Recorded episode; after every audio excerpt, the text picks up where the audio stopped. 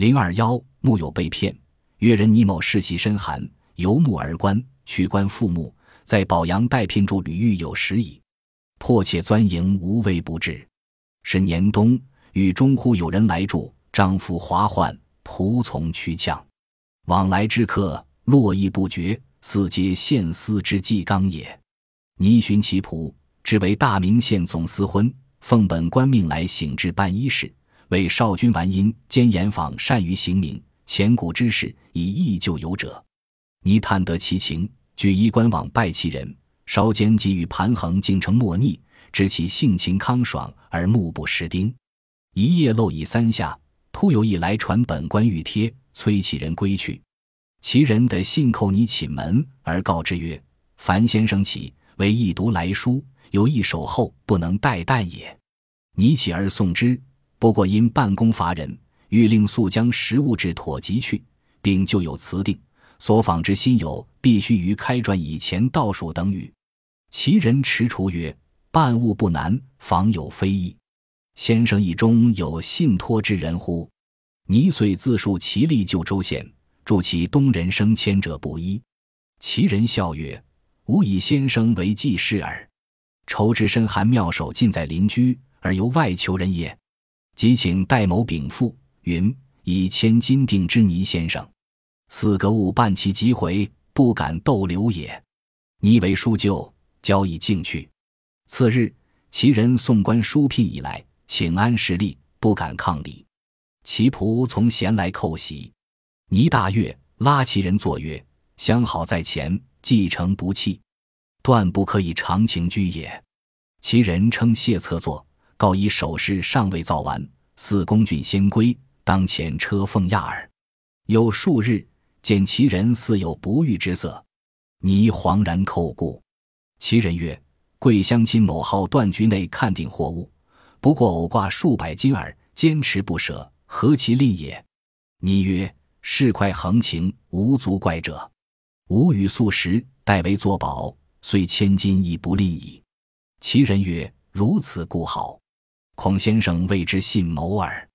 你曰：舔在同属，尚何可疑？是足下多心矣。即携父断局。原所定之物十千余金，仅付百两，余皆挂欠故，未有肯予也。然局主以访得大名，却有因事及泥救其目，故泥至，殷勤款接。其人笑曰：“而铺主不我信也，请以先生为质。明年来请先生时，其驾原车带到，绝无一物。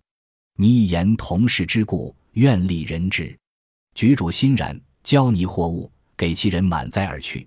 次年四至春种，无车来接，局主怀疑，邀你同往大明。问私婚，并无其人，亦无一目视。尼归，获其行李，以价铺账，悔恨无极。越人倪某很有学问，他由做幕僚而当官，又辞去官位，想重做幕僚，在宝阳等待聘用。他住在旅店已经很长时间了。所以迫切需要在幕府任职。这年冬天，旅店里来了一位客人，客人衣服华丽，仆人很多，与他来往的人也是络绎不绝。倪某询问他的仆人，才知道客人是大名县的总管家，奉主人的命令为小姐的完婚置办嫁妆，并求访名士来替换旧的木友。倪某打听到这个消息，就整理了一下自己的衣冠，去拜见那位客人。没过多久。两个人就成了好朋友。倪某知道客人性情豪爽，却不认识字。有一天夜深的时候，突然有仆人送来主人的书信。客人叫醒倪某，说：“请您为我念念主人的来信吧。”送信的仆人在等着呢，不能拖到天明。倪某起身念了信，信上面不过是写着：“因为办公缺人，崔客人把东西置办妥当就回去，并且旧的木友已经辞了。”要找的新木友必须早点回去任职。客人为难地说：“办起东西不难，但是要找到新的木友却不是件容易的事。您能为我推荐这样的人吗？”倪某讲述了自己在州县任职时帮助上司升迁的事。客人笑道：“哎呀，我认为您就是位好记事。您这么有学问，哪里还用找外人？”说着，请倪某代他回信，说：“我已经用一千两银子定下了倪先生，等东西办齐后立即就回，不敢停留。”倪某写完，把信交给了仆人。第二天，客人送来聘书，请安示礼，非常有礼貌。他的仆人也都向倪某道喜。倪某特别高兴，说：“我们相识一场不容易，彼此之间没有那么多礼数。”客人说：“我要准备的首饰还没造完，等做完了马上就回去。”几天后，倪某看见客人的神色不对，急忙问原因。客人说：“我在绸缎局看定了一批货，但我身上带的银子不够了，就差几百两，绸缎局却不肯赊欠，真是吝啬。”倪某说：“这些小商人做生意也不容易。”我了解您的为人，可以为您担保。如果有我为您担保，即使赊欠一千两银子，绸缎局也不会吝啬的。客人说：“这样最好了，只怕您不信任我呀。”倪某说：“以后咱们要在一起工作了，有什么可怀疑的？您多心了。”随即两人就一起到了绸缎局。